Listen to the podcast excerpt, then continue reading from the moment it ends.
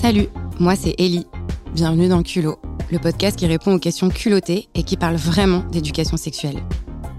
Ici, on déconstruit les clichés, les idées préconçues, on cherche des réponses et surtout, on ne juge pas.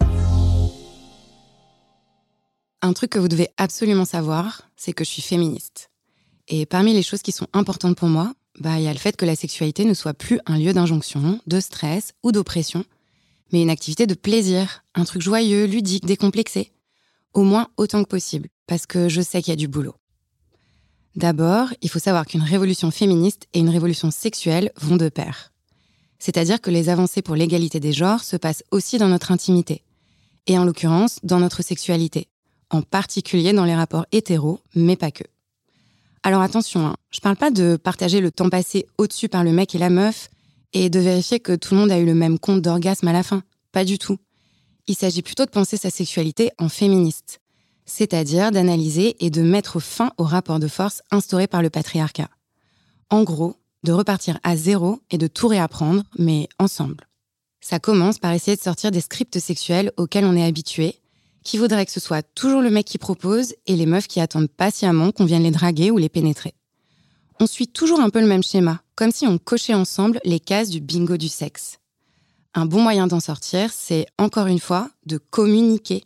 Communiquer sur ce qu'on ressent, là, maintenant, ce qu'on a envie de faire, qu'on nous fasse, et puis de tout le temps demander le consentement. Si, si, je vous assure que c'est super sexy. Par exemple, on peut commencer par montrer à l'autre comment on aime se toucher ou être touché, et s'apprendre mutuellement les gestes qui nous plaisent, parce que tous les corps sont différents et qu'il n'y a pas une seule bonne manière de faire ou une technique miracle. Ensuite, plutôt que de prendre un escalator vers l'orgasme, il faut pas hésiter à faire des pauses dans le sexe. Prendre soin de soi et de l'autre en buvant un verre d'eau, en se demandant mutuellement si ça va, si ça va toujours, et si on a envie ou besoin de quelque chose en particulier. Moi, un truc qui m'a souvent empêché d'être à l'aise, c'était mes poils.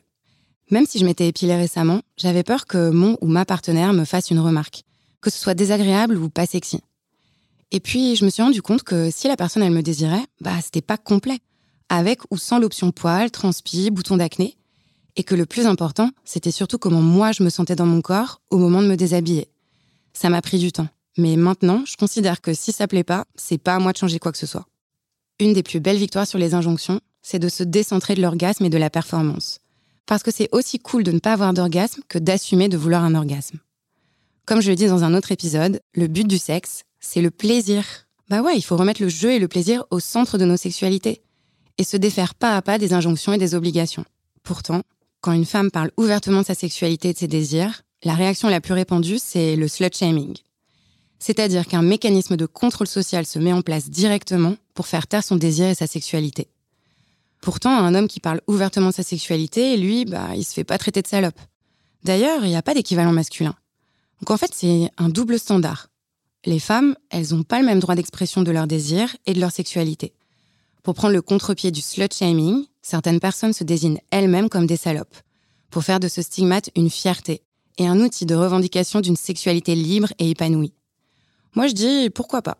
En tout cas, ce qui compte, qu'on aime le sexe ou pas, c'est que cet espace de notre intimité nous appartienne, à nous seuls, et qu'on puisse l'explorer librement, sans injonction ni tabou. Vive la révolution Allez, je retourne. Et si vous avez des questions, écrivez-nous à culot.amorelli.com. À bientôt! Ce podcast est une création du Love Shop en ligne amorelli.fr, produit par La Toile.